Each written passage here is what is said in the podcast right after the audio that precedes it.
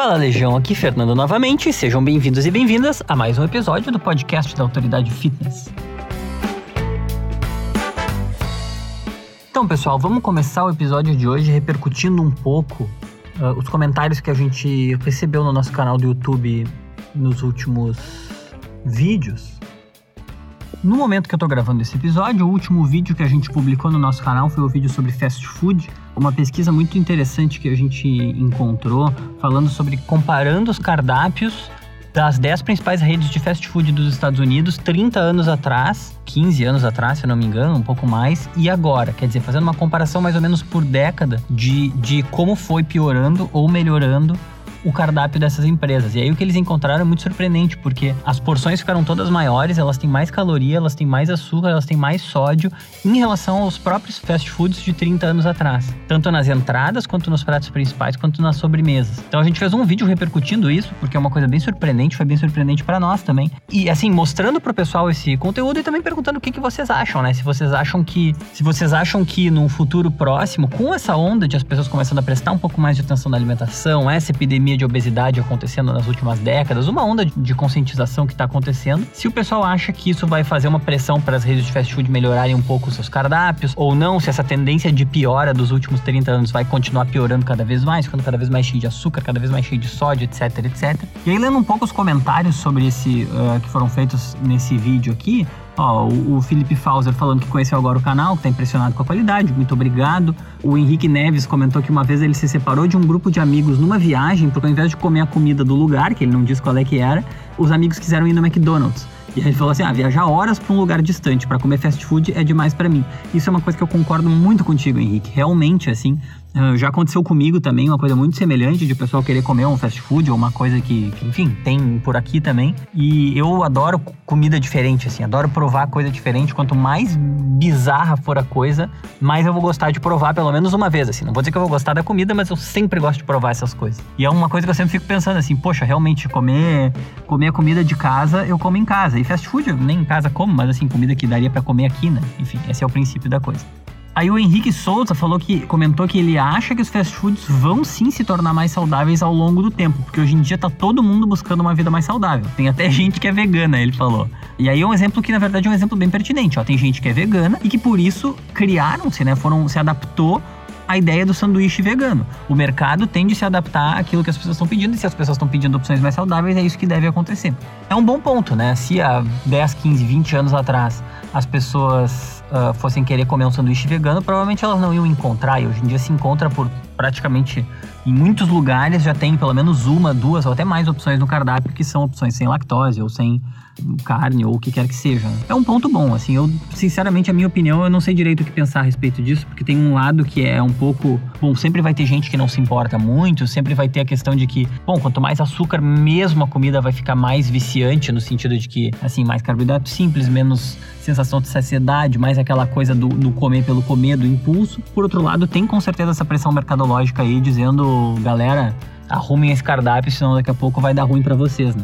Realmente é um equilíbrio delicado, vamos ver como é que a coisa vai andar. Aí o Elaniel Gomes falou uma coisa engraçada, que ele sempre falou que engraçado, engraçado e triste ao mesmo tempo, né? Mas assim, ele falou: "Eu sempre sou ridicularizado quando uso a frase comida de verdade não vem em caixinha". Essa frase é muito boa, é bem isso aí mesmo. Comida de verdade não vem em caixinha de verdade e realmente não deveriam estar te ridicularizando por uma coisa dessas.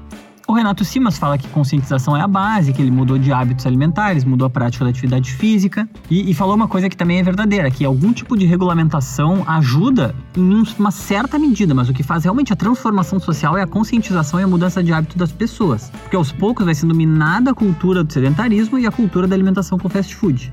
Aí ele faz um elogio aqui pra gente, diz que a nossa ação contribui muito para a sociedade. Muito obrigado pelo elogio, a gente se esforça bastante para isso, legal mesmo, de verdade.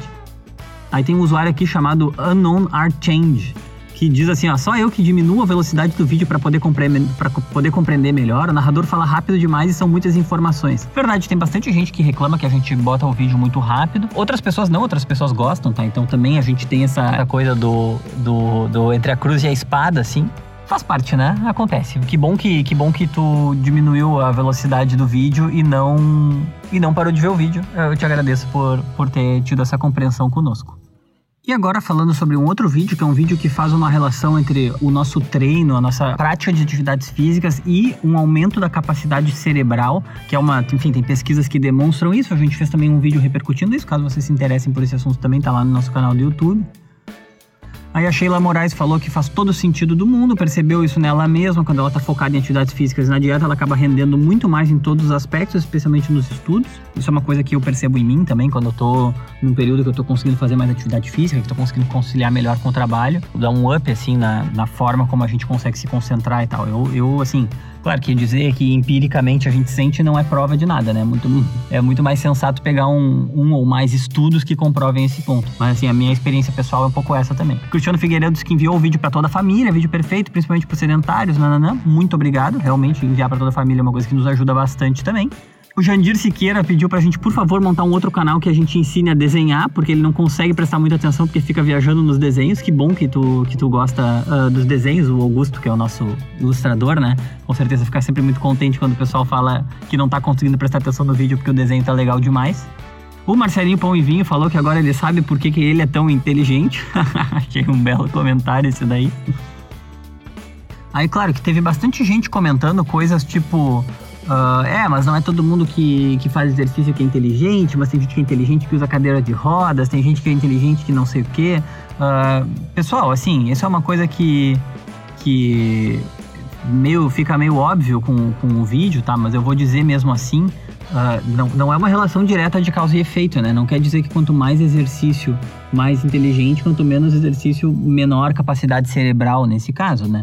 Uh, obviamente não é uma correlação desse tipo, então assim, esse argumento, desculpe pro pessoal que fez esse tipo de comentário, mas o argumento de que tá, mas isso aí não, essa teoria não faz, não faz sentido porque quem usa cadeira de rodas pode ser inteligente também, uh, é, esse é um argumento que não tem, assim, nada a ver com o que a gente quis dizer no vídeo, então não tem nem como responder esse tipo de comentário, mas eu só queria falar isso porque teve alguns comentários nesse, nesse teor uh, e acho que é importante falar que assim, bom, obviamente não foi o que a gente quis dizer, então não depois desses pequenos comentários, assim, repercutindo os nossos últimos vídeos que a gente publicou no nosso canal do YouTube, vamos falar sobre o assunto de hoje. O assunto de hoje vai ser o um assunto uh, que, que para mim ele é um assunto muito especial. Vou explicar para vocês por quê. A gente hoje vai falar sobre ovos. A gente tem um outro, uma outra programação no nosso canal do YouTube que a gente chama de Drops AF, que é aquela na qual eu apareço, mais aparece o meu rosto, né, como apresentador, assim, a equipe que produz é a mesma equipe, tudo, tudo tudo igual, só que é uma que a gente faz meio que em modo telejornal, assim, onde a gente pega um ou mais pequenos estudos e apresenta realmente em forma de drops, assim, pá, pá, pequenas informações. E aí a gente fez um drop sobre, sobre ovos e reviveu um monte de coisas de pesquisa que a gente já tinha feito, porque, para quem não sabe, um dos nossos primeiros vídeos foi sobre ovo. Se eu não me engano, inclusive foi o primeiro vídeo que a gente produziu. Não foi o primeiro vídeo que a gente publicou. O primeiro vídeo que a gente publicou foi sobre as calorias e a relação das calorias com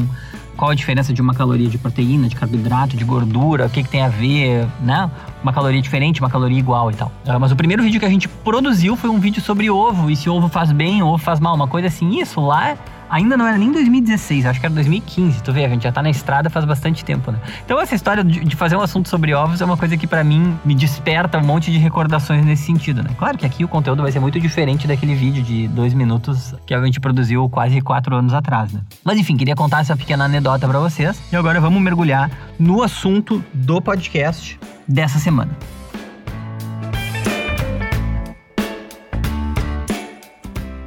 Vamos começar trazendo uma pesquisa dos pesquisadores Zong, Van Horn, Cornelis e associados. Uh, de, só para começar já dizendo aquilo que eu sempre digo, uh, todos os links para essas pesquisas vão estar tá na descrição do episódio. Vão estar em todos os lugares onde vocês puderem encontrar esse podcast, menos no Spotify, porque no Spotify, infelizmente, a gente não consegue colocar links. Então, assim, eh, vai estar em todos os outros agregadores, os links para as pesquisas estão lá. Provavelmente, em breve, a gente vai começar com, com, com, um site, um blog, onde a gente consegue publicar os episódios. Então, lá a gente vai deixar todas as fontes sempre bem organizadas, caso vocês queiram procurar, né, e tal. Não, não só acreditar na nossa palavra a respeito disso, mas ver realmente a fonte primária onde a gente tirou a informação. Aí, assim, tem uma pesquisa falando sobre o conteúdo de colesterol na gema de ovo e a relação com a incidência de doenças cardiovasculares. Agora, claro que assim, a relação do colesterol com a incidência de doenças cardiovasculares é uma coisa que também está sendo muito estudada. Então, assim, todas essas coisas elas têm que ser ouvidas com, com aquela pulguinha atrás da orelha, mas é importante a gente começar, enfim, passar as informações que existem no momento, sabendo que elas realmente, nesse tipo de coisa, podem mudar. Esse estudo analisou quase 30 mil pessoas e as suas dietas, né, durante 17 anos e meio através de questionários. Que também, assim, bom, pessoal, já vou começar dizendo isso aí também. Analisar através de questionários não é exatamente a melhor coisa que dá para fazer, mas bom, para analisar 30 mil pessoas sobre 17 anos e meio, meio que a única maneira de fazer isso é através de questionários, né? E aí os pesquisadores encontraram uma correlação, que é a seguinte: as pessoas que consumiam mais de dois ovos por dia aumentavam em 3,2% os riscos de ter uma doença de coração uh, e, e também aumentavam em 4,4% nos riscos de ter uma morte prematura. Então, durante o período de 17 anos, né, 17 anos e meio, foram 5.400 incidências de eventos cardiovasculares nos voluntários. Aí talvez você esteja se perguntando, ou se perguntando assim, como assim, ovo pode matar? Quer dizer que a autoridade fitness está falando que ovo mata? E aí, assim, a resposta para essa pergunta é não, não pode matar e a gente não está falando que ovo mata. O fato de, de, de, eles terem encontrado essa correlação não significa, como eu falei no comentário a respeito do, do pessoal do YouTube lá, porque é a mesma coisa, assim, correlação não é causalidade, não quer dizer que o ovo mata. Quer dizer que por alguma razão existe alguma variável escondida ali no meio que faz o, o, estilo de vida dessas pessoas talvez aumentar um pouco essa probabilidade. Isso pode ou não ter relação com o ovo, entendeu? Então, assim, a gente está trazendo essa pesquisa, mas já deixando bem claro que, assim, não estamos falando que ovo mata, não é isso, não tem nada a ver. Até porque você provavelmente já escutou bastante gente, bastante gente da área falando que ovo é um bom alimento, um alimento bom para o corpo e que tem que estar tá presente na, na tua alimentação ou na sua alimentação, né? E aí, assim, realmente a ingestão de ovos é uma coisa boa, é uma coisa recomendada. Tem uma outra pesquisa uh, que, que aí a gente trouxe uma pesquisa também falando sobre a relação de ovos com, com a perda de peso, uh, de um jeito que é bem interessante, porque assim, todo mundo fala que tá, ovo é uma bomba de colesterol. E, e, é mesmo uma bomba de colesterol, né? E aí, assim, bom, é uma bomba de colesterol ou uma fonte de energia? É bom para comer ou vai me matar do coração? Que, que, qual é que é a resposta certa no fim das contas? Essa pesquisa da Universidade de Louisiana mostra que, que os ovos são ótimos para uma alimentação saudável focada no emagrecimento. Quer dizer, a maior parte das estratégias de, alimentação bem-sucedidas vão ter ovos na sua alimentação e eles são muito bons nesse sentido. Além disso, ele é uma fonte muito boa de proteína e de diversos outros nutrientes. Quanto aos índices de colesterol, mesmo que o ovo, uma, um ovo, né, uma gema de ovo, contenha 71% da recomendação diária da ingestão de colesterol, ah, essa pesquisa mostra que esse colesterol ele não afeta os níveis de colesterol do nosso sangue. Então, assim, é como se o ovo tivesse muito colesterol, mas a maior parte desse colesterol não se transfere para o nosso corpo. Então, ele não entra nessa conta de como o ovo tem muito colesterol, ele vai me matar do coração. Uh, isso é uma coisa que eu me lembro que quando a gente fez o vídeo lá em 2015, já era uma coisa que já, já, já era dita, assim, porque nesse vídeo de quatro anos atrás a gente comenta isso também. O ovo tem bastante colesterol, mas o colesterol do ovo não necessariamente vai se transferir para o nosso sangue e vai uh, contribuir diretamente para o aumento dos nossos índices de colesterol. Então, assim, pessoal, como o ovo é um alimento muito versátil, faz parte da alimentação de praticamente todo mundo e é sim um alimento uh, muito bom, a gente vai falar agora de alguns benefícios, que são benefícios importantes, são benefícios para se saber que, que a gente está trazendo para nós quando a gente, enfim, ingere ovos com, com uma regularidade. Primeiramente, provavelmente o mais óbvio, mais conhecido, o ovo ele vai ter um papel importante na construção muscular, porque ele é uma bela fonte de aminoácidos essenciais, que são aqueles aminoácidos que não são produzidos pelo corpo. Ele também tem uma quantidade boa de proteína, assim, claro que, como a gente já falou em vários outros episódios, para produção de massa muscular não basta comer muita proteína, tem que também dormir bem e tem que também treinar bastante e fazer assim uma coisa que seja muito mais bem pensada e bem direcionada, né? Não basta só treinar, não basta só puxar ferro, não basta só se alimentar e não basta fazer os dois se não dormir direito também. A gente sempre comenta aqui internamente sobre como, no fim das contas, uh, perder peso acaba sendo mais fácil. Eu sei que para quem tenta perder peso e não consegue, isso vai parecer uma. A pessoa pode ficar braba com a gente, mas é verdade, assim. Perder peso é mais fácil do que ganhar massa, né? Ganhar massa envolve muitos domínios ao mesmo tempo, envolve alimentação, envolve o treino, envolve dormir bem, envolve, uh, tipo assim, um pouquinho a mais faz a pessoa ganhar muita gordura e pouca massa, enfim, é um, é um equilíbrio bem mais delicado.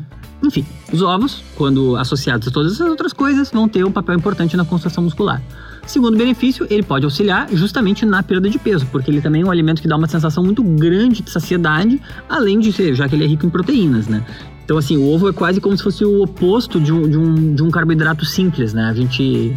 É só pensar na quantidade, no, no, na saciedade que a gente sente comendo uma, um ovo e a quantidade de gramas de um ovo versus a saciedade que a gente sente comendo, por exemplo, aquela mesma quantidade de macarrão, né? Então, assim, olhar o peso de um ovo e o peso em gramas da mesma quantidade de macarrão, quando tu olhar pro macarrão, tu vai dizer, bah, impossível, nunca isso aqui vai me alimentar. Em compensação, um ovo, dois ovos já é suficiente para a pessoa ficar com um grau de saciedade bem elevado.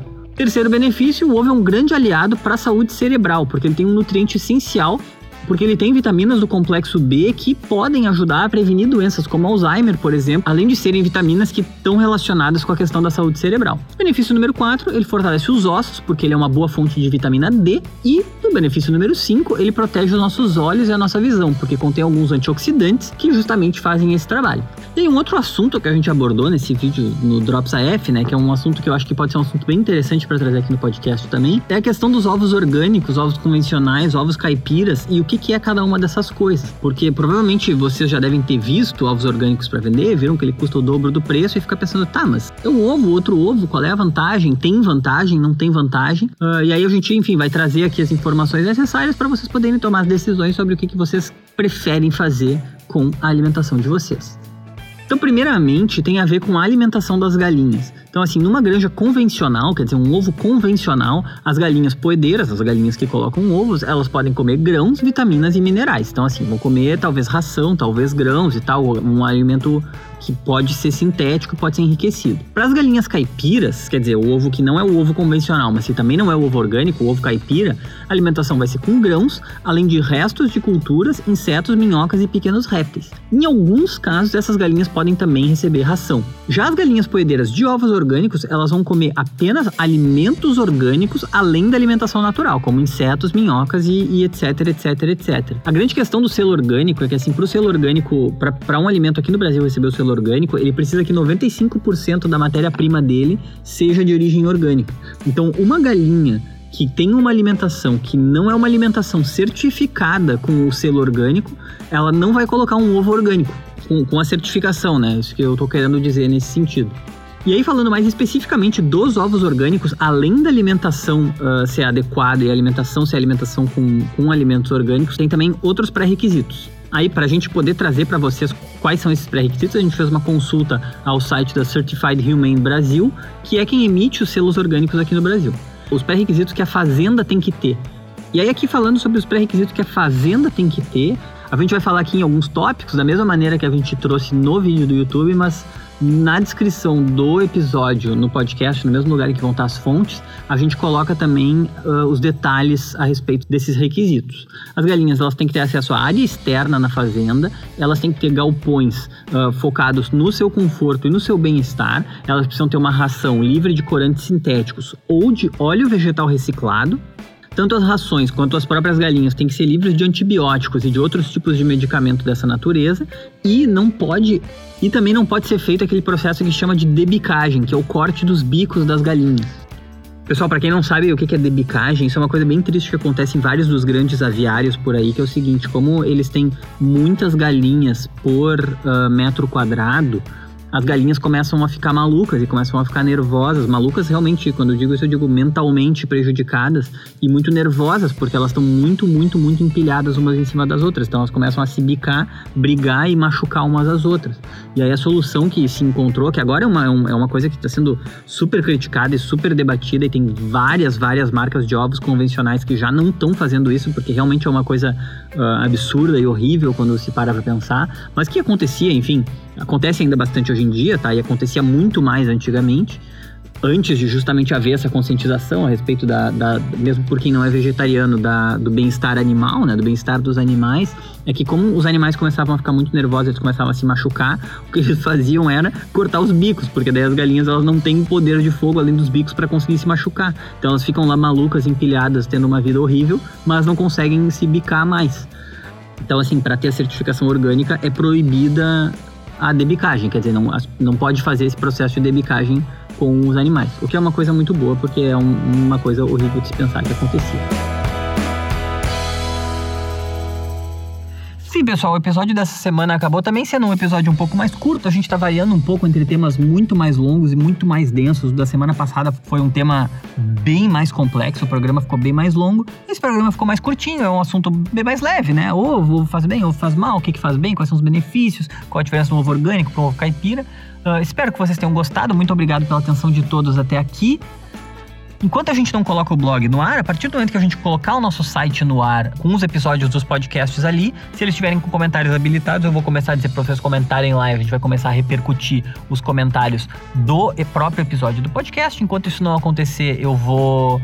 A gente vai repercutir os comentários do YouTube, as coisas que a gente recebe no inbox, tanto no Facebook quanto no Instagram. Se vocês tiverem alguma coisa para falar pra gente, podem comentar uh, nos vídeos do YouTube ou podem realmente mandar inbox pra gente, a gente responde tudo. Se quiserem mandar e-mail também, contato autoridadefitness.com.